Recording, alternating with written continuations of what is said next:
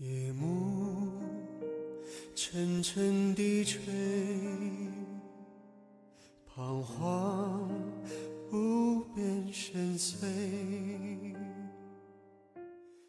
夜幕下的哈尔滨第二集上。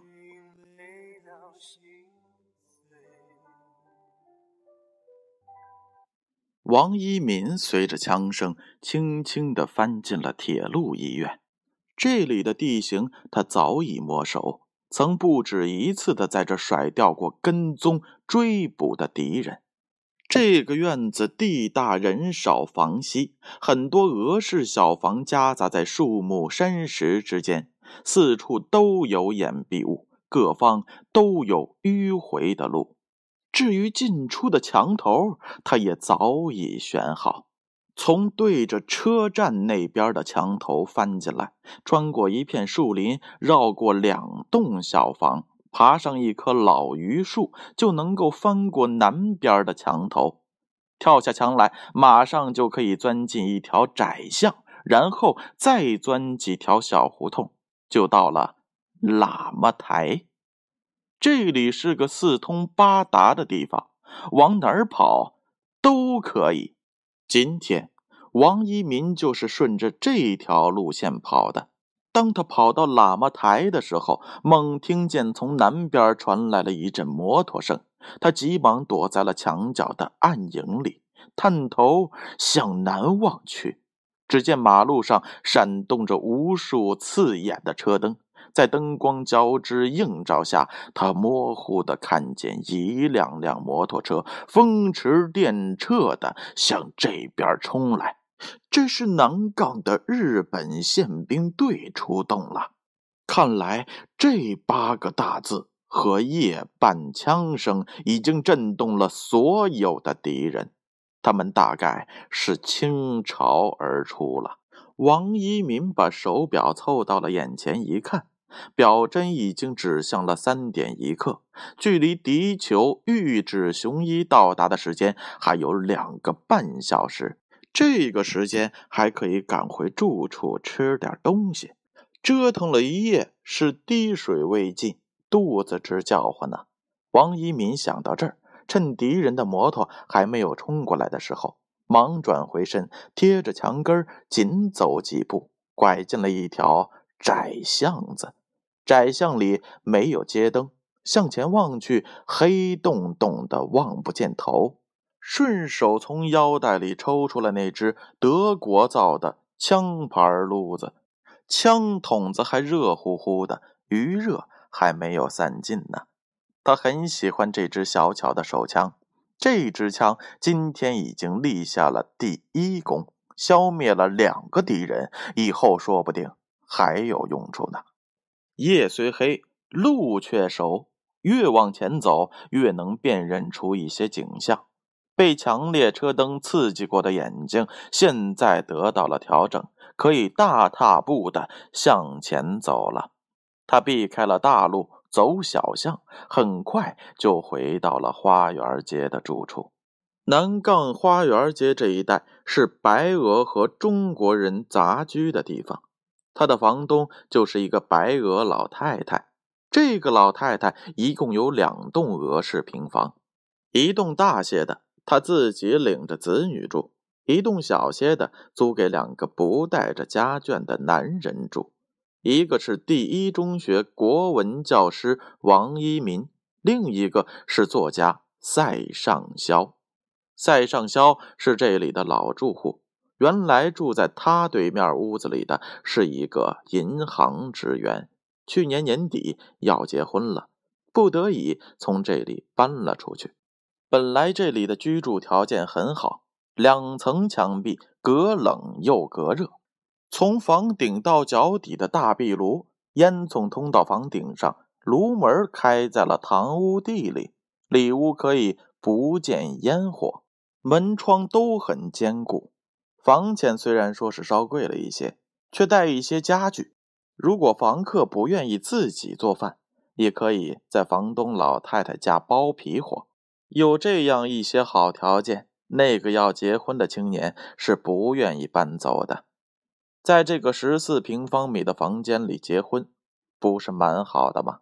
可是不行，因为房东早有规定，这规定至今还残留在院门旁贴的那张出租房屋启事上，上面是这样写的：本院有带小仓库的正房一间半，专门租给不带女人的单身男人，有愿租者。请到院内洽谈。房东老太太为什么提出这样奇怪的条件呢？谁也讲不清楚。她自己就是个女人，为什么又这样讨厌女人呢？有人说这是她死去的白俄将军丈夫留下的遗言，她要信守到底。也有人说是因为她从前租给过两个单身女人。一个总往这里勾引男人，弄得这间屋子不清不白，近似疗娼了。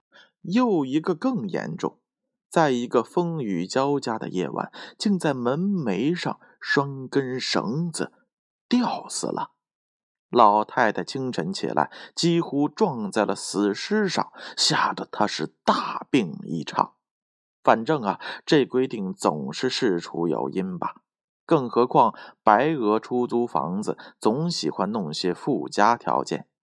他这里要单身男人，换一处有可能要单身女人，甚至还有的地方专招不带子女的青年寡妇。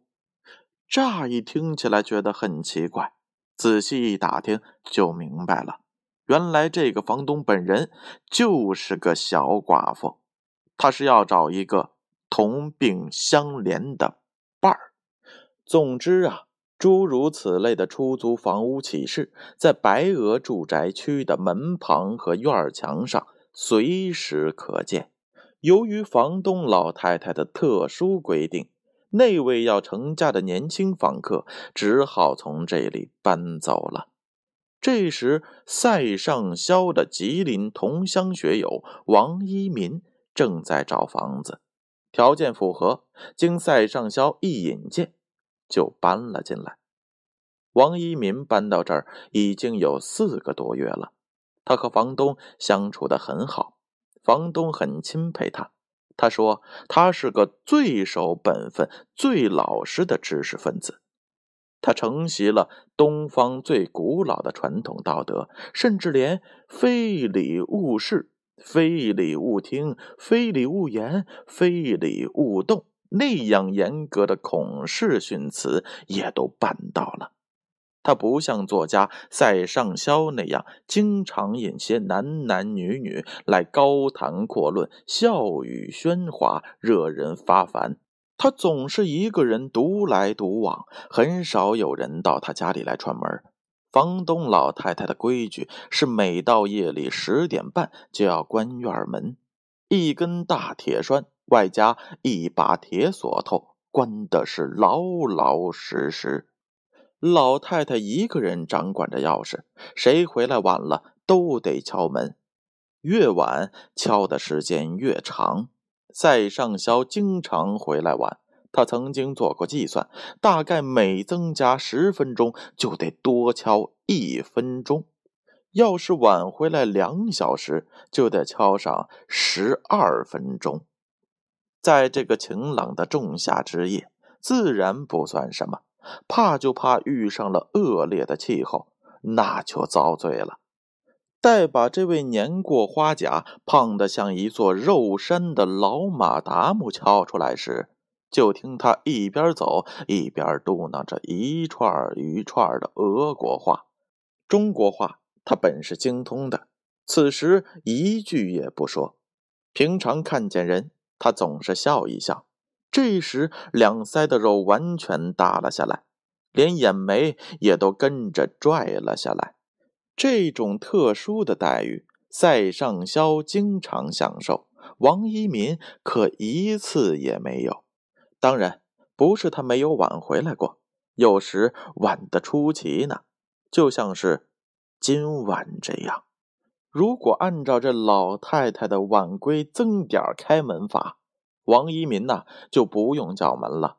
等清晨开门时，再进去吧。今夜，王一民像往常晚回来一样，先悄悄地站在了门口，听听动静，左右观察一番。当他确信院里没人活动，街上也没人行走的时候，便轻轻地往起一跳，双手扳住了将近三米高的木板墙，身子一卷，踮脚一起就上了墙头，再一翻身，用同样的姿势一卷一点，便轻轻地落在了院里的平地上。这一套非常精准的动作，他做的是那样的敏捷、熟练、好看，甚至是一不沾尘的。就翻过了那一般人无法逾越的板墙。王一民是一个有着真才实学的知识分子，不是走江湖的权势，也不是戏班子里的武行。可他这身功夫是哪儿来的呢？这要从他的父亲谈起了。至于他的父亲到底是何人，让我们下回接着听。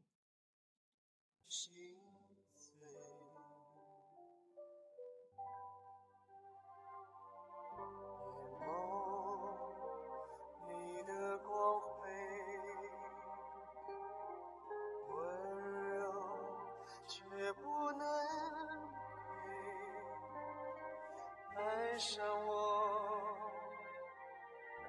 才流生离死别的泪，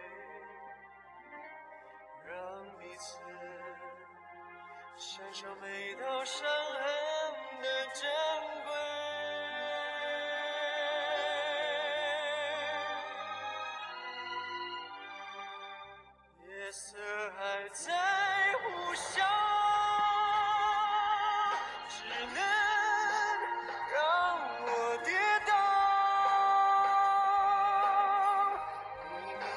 Yeah.